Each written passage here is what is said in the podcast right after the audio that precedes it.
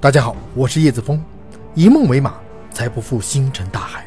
请锁定解密大世界，让我们一起来认识更大的世界。今天我们来聊爱因斯坦的大脑。爱因斯坦是上世纪人类最伟大的科学家之一，可以和为人类扫除黑暗、迎来光明的牛顿大神比肩。这两位大神都是人类社会几百年难得一遇的奇才。爱因斯坦扩展了牛顿的经典力学，在狭义相对论中提出了相对的时空观，而且以一个非常简洁的方程 E 等于 mc 二为我们统一了物质和能量。在广义相对论中，他为我们以全新的视角描述了引力作用的方式以及能量和时空之间的关系，为我们理解宇宙奠定了坚实的基础。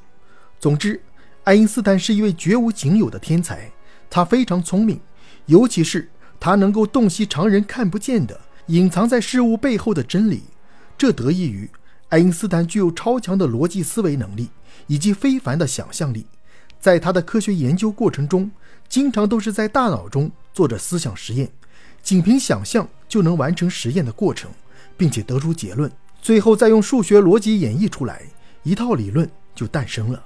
因此，爱因斯坦是科学界最牛的理论物理学家。所以很多人猜测，他肯定有一个非凡的、和常人不一样的大脑，至少他的智商应该非常高。网上还有人说他的智商可以高达一百六，超出满分六十分。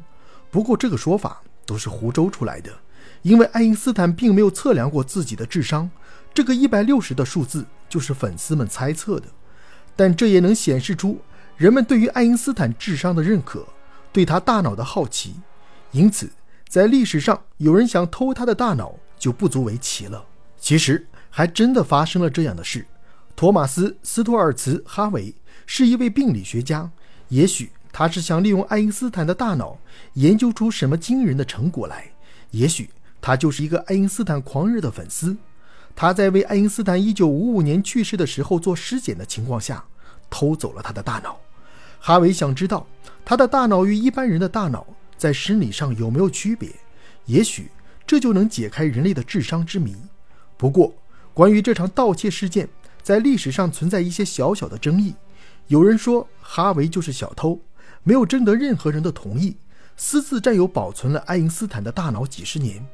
也有人说哈维其实获得了爱因斯坦的儿子汉斯的同意，所以他才能保存爱因斯坦的大脑长达几十年。但不管怎样。哈维还是违背了爱因斯坦本人的意愿，盗取了他的大脑。爱因斯坦的本人的意愿就是将自己火化，这样就可以避免自己的身体受到一些不正当的科学审查，甚至用来做实验。但结果自己不愿看到的事情还是发生了。哈维在取得爱因斯坦的大脑以后，拍摄了数十张照片，并没有对他的大脑进行非常细致的科学分析。哈维只在尸检报告中简单的指出。爱因斯坦的大脑出现了萎缩，小于正常成年男性的水平，原因是和年龄相关的器官正常萎缩。看来天才也难逃岁月的侵蚀。在做了以上的调查之后，哈维就将爱因斯坦的大脑切成了两百四十个独立的切片，并且他从不同的切片上取下了样本组织，送给了不同的神经病理学家进行进一步的研究。然后，爱因斯坦大脑的切片。就被哈维装进了两个大罐子，里面有防腐剂，就这样一直保存了几十年。在这几十年间，科学家们也对爱因斯坦的大脑做了研究，得出来的结论如下：来自1985年的一项研究发现，爱因斯坦的大脑中每一个神经元都含有更高密度的非神经元细胞——神经胶质细胞。来自1996年的一项研究发现，爱因斯坦的大脑皮层。比对照组的大脑皮层更薄，而且它的神经元密度更大。来自1999年的一项研究发现，爱因斯坦的大脑顶叶中存在着一种特有的折叠模式，而顶叶是大脑与视觉空间和数学能力有关的区域。研究还表示，爱因斯坦的顶叶比平均水平宽百分之十五。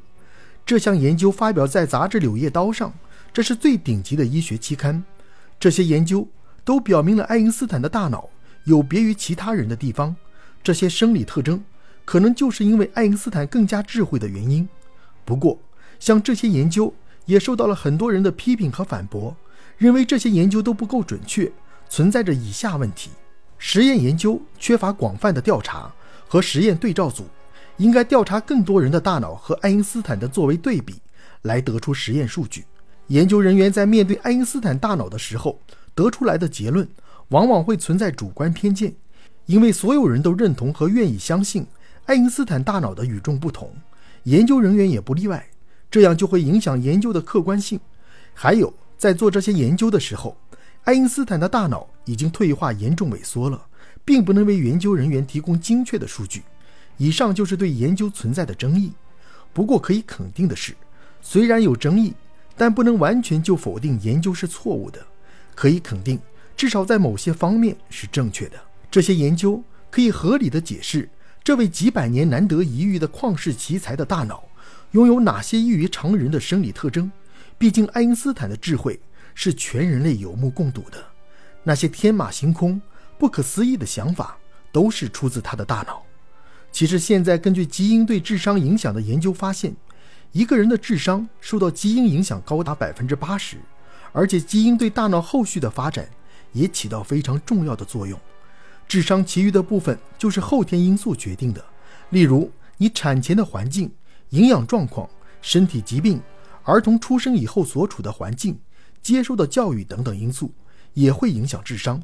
所以智商跟遗传有很大的关系，这就解释了古人的一句话：“虎父无犬子。”爱因斯坦的儿子汉斯其实也是一位杰出的科学家，不过他并没有自己父亲那么优秀，而且汉斯的专业是水利工程领域。总的来说，关于爱因斯坦大脑的研究已经持续了几十年，发表了很多的论文，其中都有表明他大脑的独特之处。这些发现就可以为我们解释爱因斯坦天才的原因，也可以为我们解释为什么像牛顿、爱因斯坦这样的天才。几百年才会出现一位，毕竟你的脑子要生的不一样啊。